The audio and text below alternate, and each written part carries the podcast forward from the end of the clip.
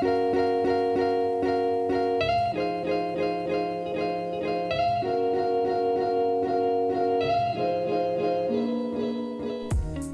欢迎收听《那样思考》，和你分享我的思想世界。我是 Athena，在今天呢，要来和你聊聊我最近在思考的一个主题，叫做“人有被看见的需求”。你觉得你是一个需要被看见的人呢，还是你是一个非常能够独立生活、完全不需要别人的人？今天的话呢，我会跟你分享我思考这件事情的一些面向，然后跟我目前的看法。欢迎大家听完之后呢，可以到 First Story 上面的这一集留言下你对于被看见的需求的想法是什么哟。如果你想要知道我的想法的话，欢迎继续收听下去哦。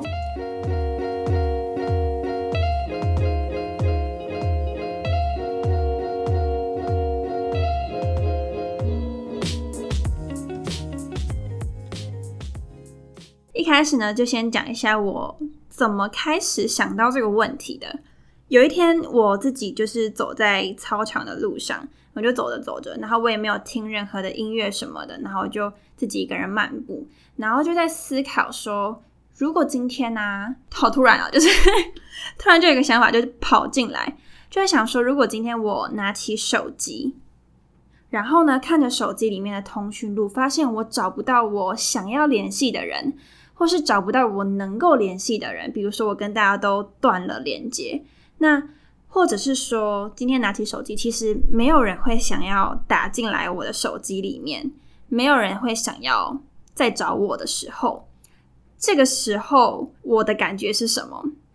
大家可以猜一下，就是如果你也可以想一下，如果今天是你有一个情况，就是拿起手机没有可以打给的人。也没有人会打进你的手机，你的感觉会是什么？我自己的一个感触是，我那时候想到这里哦，就是想完这个问题之后，我有一种我的身体突然有一种蒸发掉的感觉，我就突然觉得我好像是有一种不存在这个世界上的感觉。虽然刚刚前面的前提假设都是啊假设，对，都是假的，但是。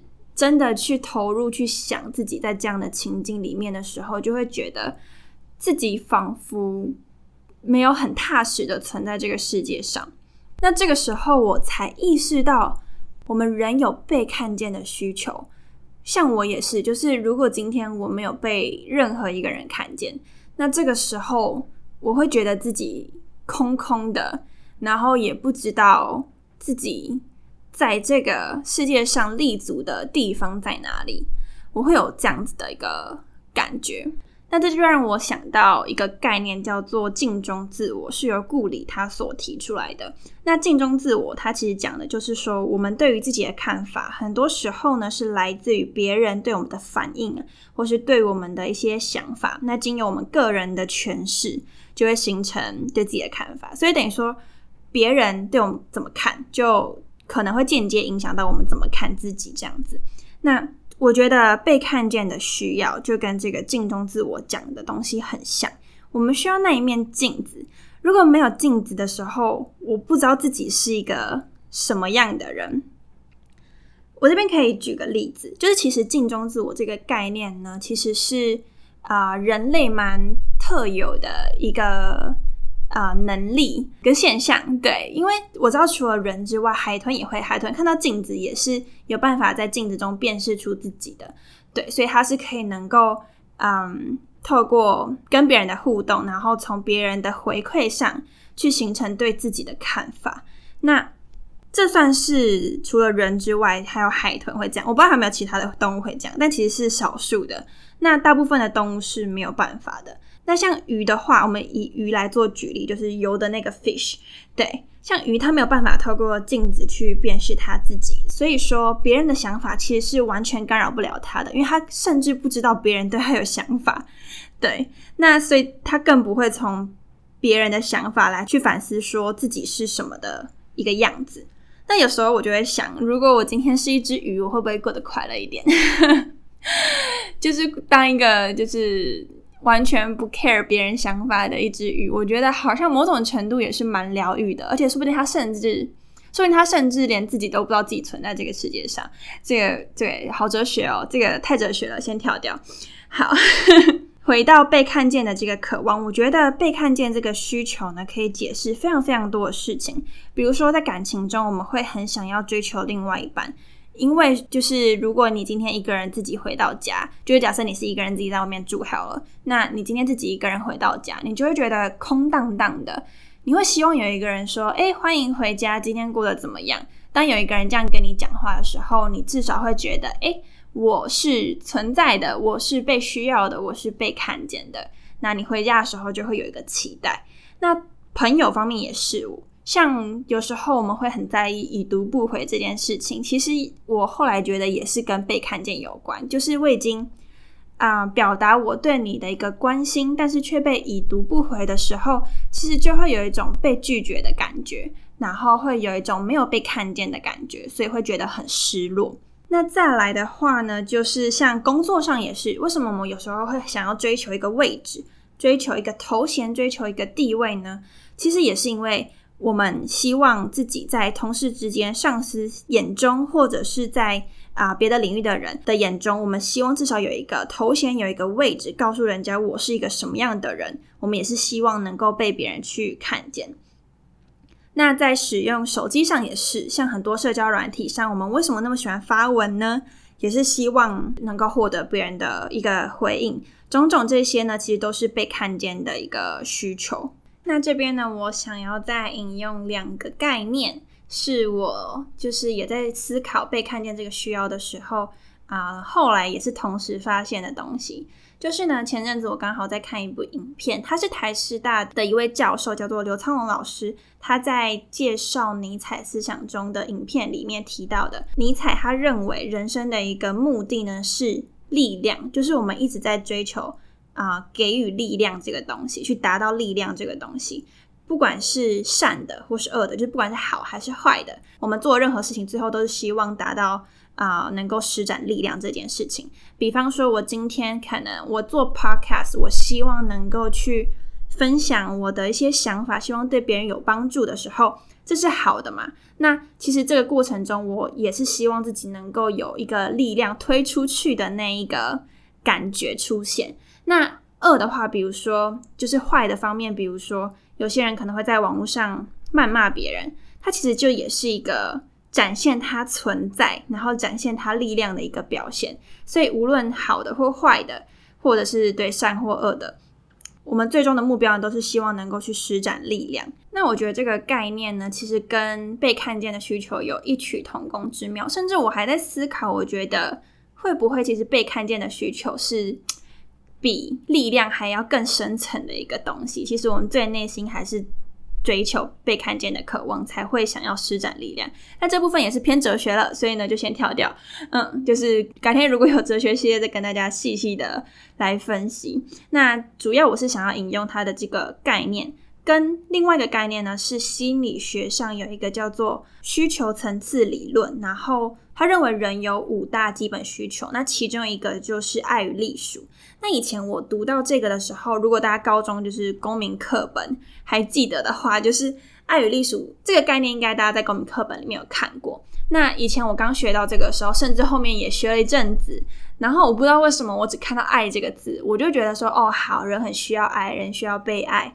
但是我一直没看到“隶属”这个字。然后直到我现在在思考被看见这个需求的时候，我才真的理解隶属对我们的重要性。就是隶属，其实在讲，就是我们需要一个被看见的机会，所以我们会很希望自己有一个群体，我们会希望有一个对。如果有人不喜欢群体，就可能会找个伴侣，或是。找个家人，或是至少找个兴趣去投入在里面，去找到自己的一个归属、被关注的一个地方。这时候，我们的心才会比较踏实一点。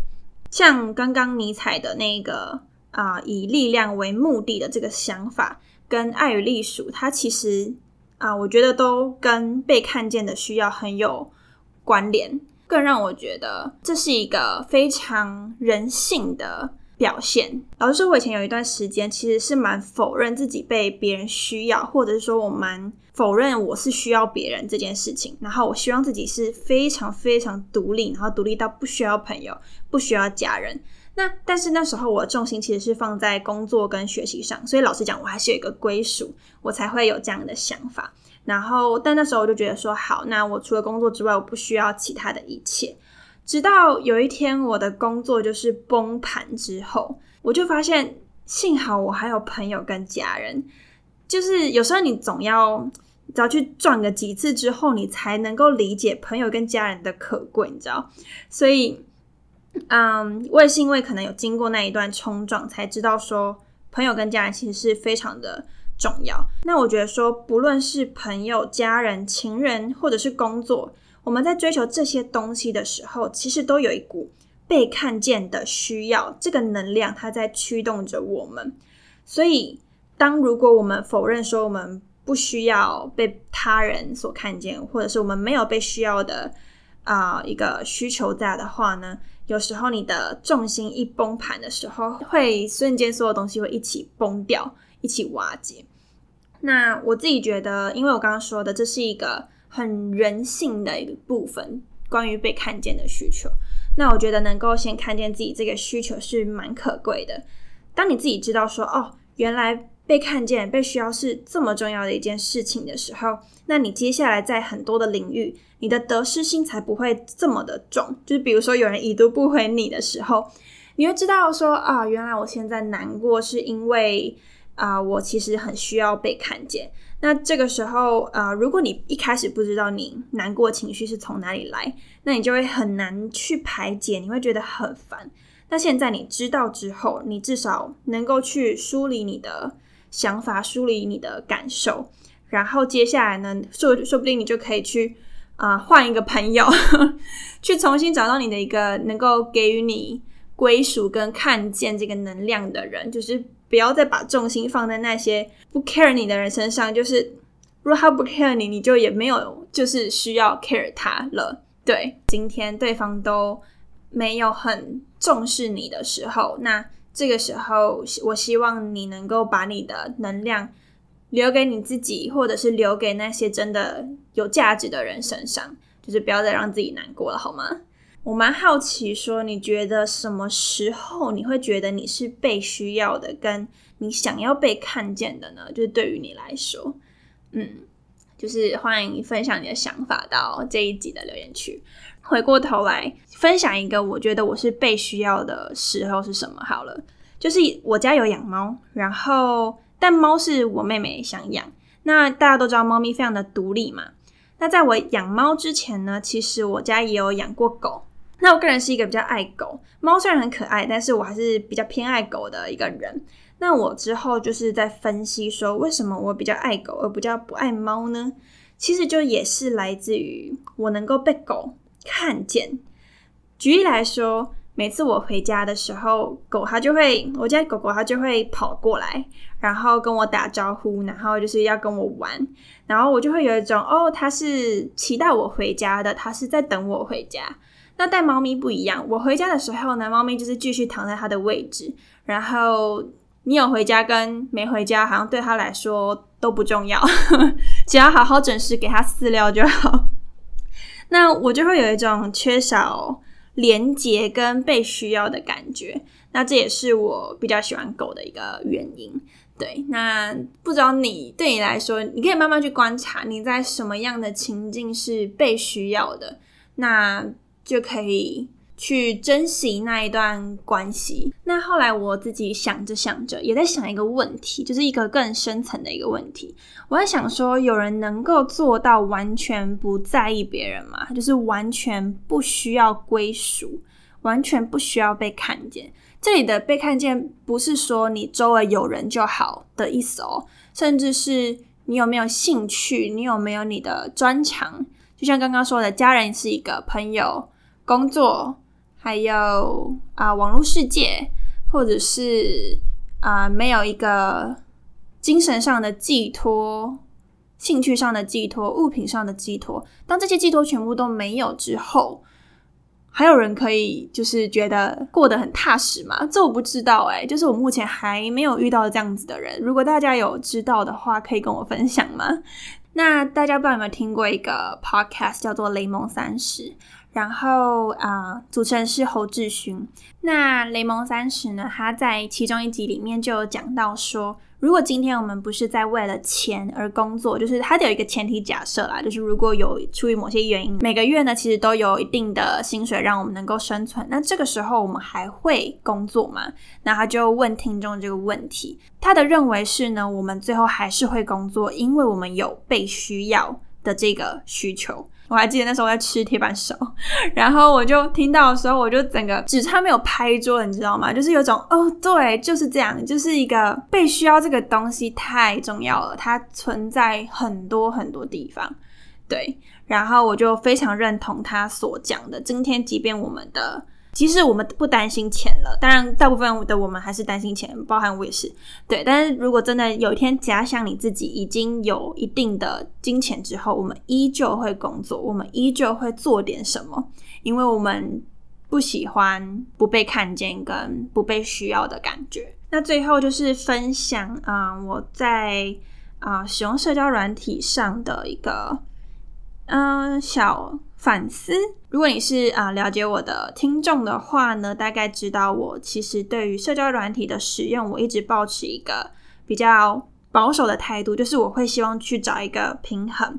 那就像我刚刚说的，在社交软体上面发文，其实也是出于渴望被看见、被回应的一个需求。这一次思考完这个主题之后，我就发现说，啊，如何跟社交软体找到平衡这件事情，被看见的需要这一点。如何被满足是一个很关键的东西。像我会很希望能够少使用社交软体，我还是会用，但是我希望有一个，嗯，平衡一个不要超过太多的量。我如果要少用社交软体的话，我就必须在手机的世界外面找到我自己能够被看见的点。然后满足我被看见的需要，这时候我才不会过度依赖社交软体带给我的一个回馈跟带给我的一个回应。不知道你会不会和我一样的感觉，就是在使用社交软体上的互动的时候啊，会有一种空虚的，然后脑袋跟身体都有一点飘飘的感觉，总觉得好像不是那么的踏实。所以自从我发现了被看见需要这个点之后，应该说。发现这个东西这么的重要，就是对我们的影响这么深之后，我就在思考，甚至我还拿了纸跟笔写下一些我在日常生活当中能够被看见的点是什么。比如说约朋友吃饭啊，或者是说阅读，阅读对我来说也蛮有力量的。像我最近在读那个蒋勋的《孤独六讲》，对 对，然后。我觉得阅读对我来说也是一个寄托跟让世界宁静的一个方法。对，那再来是可能参与一些活动，因为我觉得我还是需要一点社群跟社交的。然后，当我有一个社群可以参与的话呢，对我来说会比较有踏实感，跟比较容易感到满足，跟就像刚刚说的被看见的需要。嗯，那我不会说想要完全的。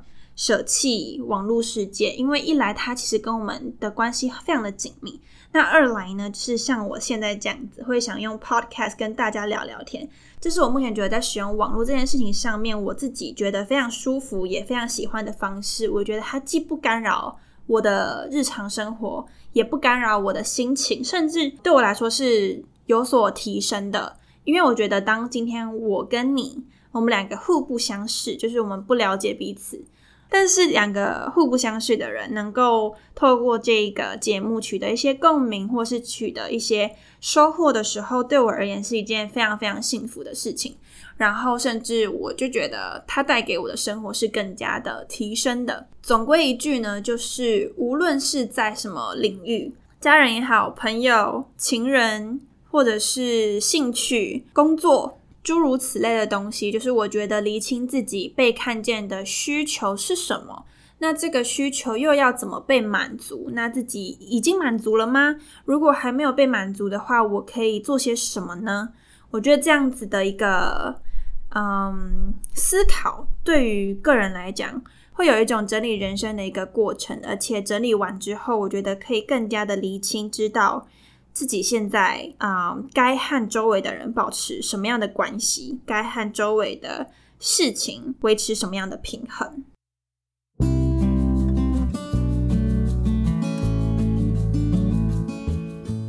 以上呢就是今天的分享。如果你对于这一集非常有想法的话呢，欢迎到 First Story 上面呢找到这一集的单集，里面呢可以留言下你对这一集的想法，然后让我也可以有一些新的观点能够采纳。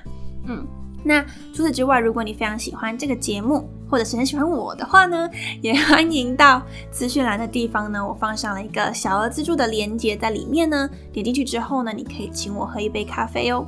或者是你可以帮我到 Apple Podcast 上面帮我打新评分，并且留言下你的想法。或者是呢，你可以把这个节目或者是这一集呢分享给你的朋友们，让更多人能够收听这个节目。我会非常非常爱你。那以上就是今天的分享，感谢你收听那个自己，让我们一起成为更好的自己。我们下周见。